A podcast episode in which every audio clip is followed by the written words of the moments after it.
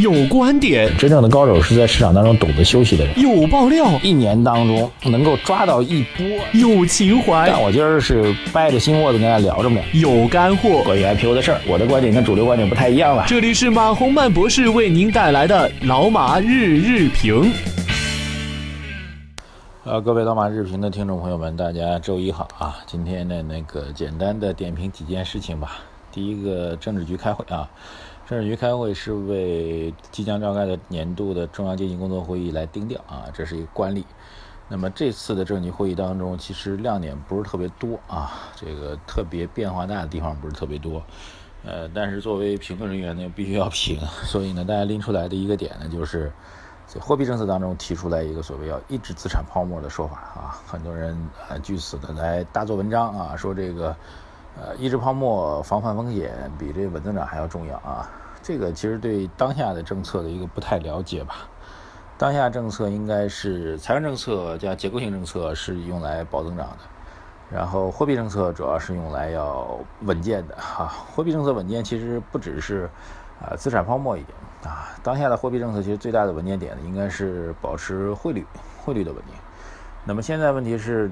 稳增长和保持汇率之间形成的一个矛盾啊，稳增长呢就意味着，呃，我们需要大更快上啊，需要货币方面的一些资金的支持，这就意味着人民币又有贬值的压力啊，然后这个稳增长和货币政策和汇率贬值之间形成的一种矛盾，这种矛盾之下呢，怎么去解决它呢？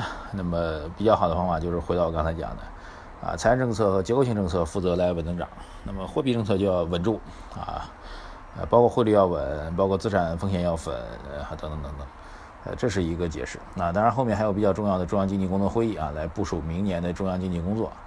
呃，对，这我觉得会是一个比较重要的一个方向啊。这个大家去做一个延续性的观察吧。那么，但是这次政局会议，你说亮点特别多，会对我们的啊操作战略产生影响的点，我觉得并不是特别明显啊。还有在周末的时候，很多朋友在问啊，说这个。呃，香港的保险公司啊，这个宣布禁止银联卡去刷卡买保险。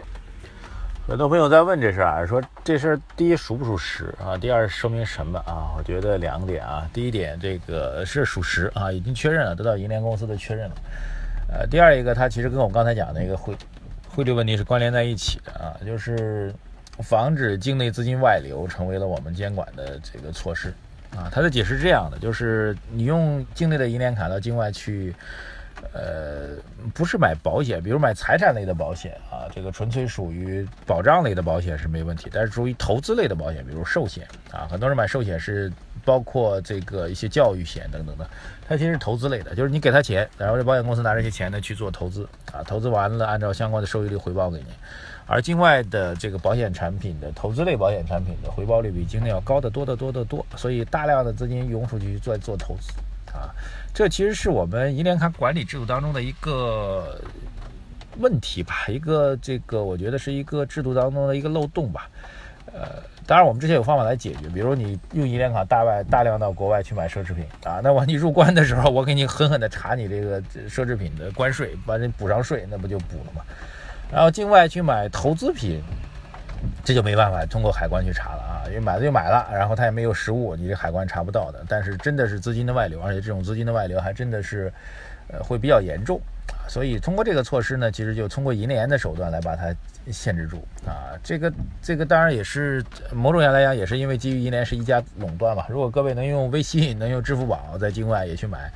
呃，可能银联就没有那么强大，但是它说明一点吧，就是第一个呢，就是说明两点吧。第一个就是这个整个外汇的管制会越来越严啊。